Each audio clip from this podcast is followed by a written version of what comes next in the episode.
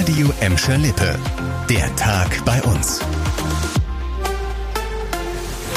Mit Lena Klitzner, hallo zusammen. Das war nix. Deutschland ist raus und fährt schon nach der Vorrunde der WM in Katar nach Hause.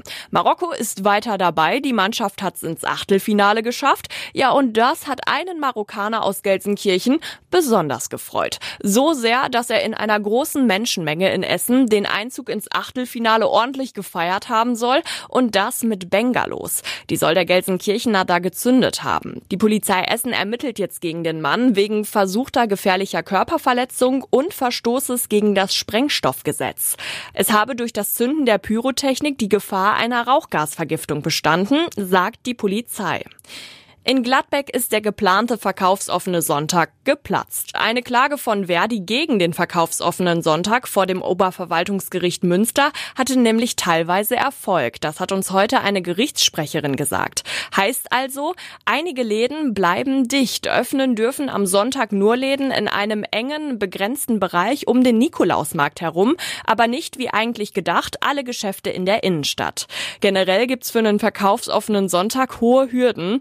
Es muss zum Beispiel erwiesen sein, dass die eigentliche Veranstaltung, in diesem Fall ja der Nikolausmarkt, mehr Menschen anzieht als die geöffneten Läden.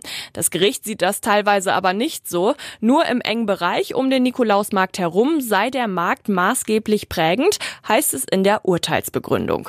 Der Gladbecker Nikolausmarkt läuft seit heute wieder auf dem Willy-Brandt-Platz. Die Öffnungszeiten dazu findet ihr online auf radioemscherlippe.de. Chemie, Informatik, Maschinenbau oder Wirtschaft, das sind alles Studiengänge, die es bei uns in Gelsenkirchen gibt.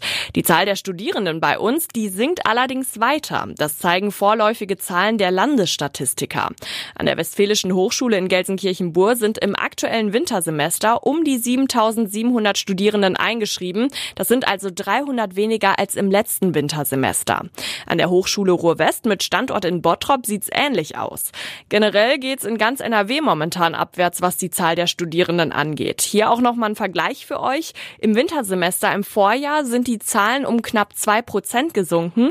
Im Vergleich zum Wintersemester 2018-19 um knapp vier Prozent. Sie waren einer der Highlights für die Besucher der Zoom-Erlebniswelt, die drei Junglöwinnen Jamila, Kumani und Malaika. Das war's jetzt aber. Es hieß heute Abschied nehmen, denn heute sind sie in den Zoo der ungarischen Stadt Veszprem gezogen. Das hat uns der Gelsenkirchener Zoo gesagt. Um sie auf die große Reise vorzubereiten, wurde schon einige Tage vorher eine Transportkiste ins Gehege gestellt, die von den jungen Löwinnen neugierig erkundet wurde. Der Umzug sei dann problemlos verlaufen und die drei seien gut in Ungarn angekommen. Ab sofort werden sie da zusammen mit anderen Junglöwen in einem neuen Rudel leben. Der Umzug wurde vom Europäischen Erhaltungszuchtprogramm vermittelt. Das organisiert den Austausch von Tieren für den Erhalt der genetischen Vielfalt.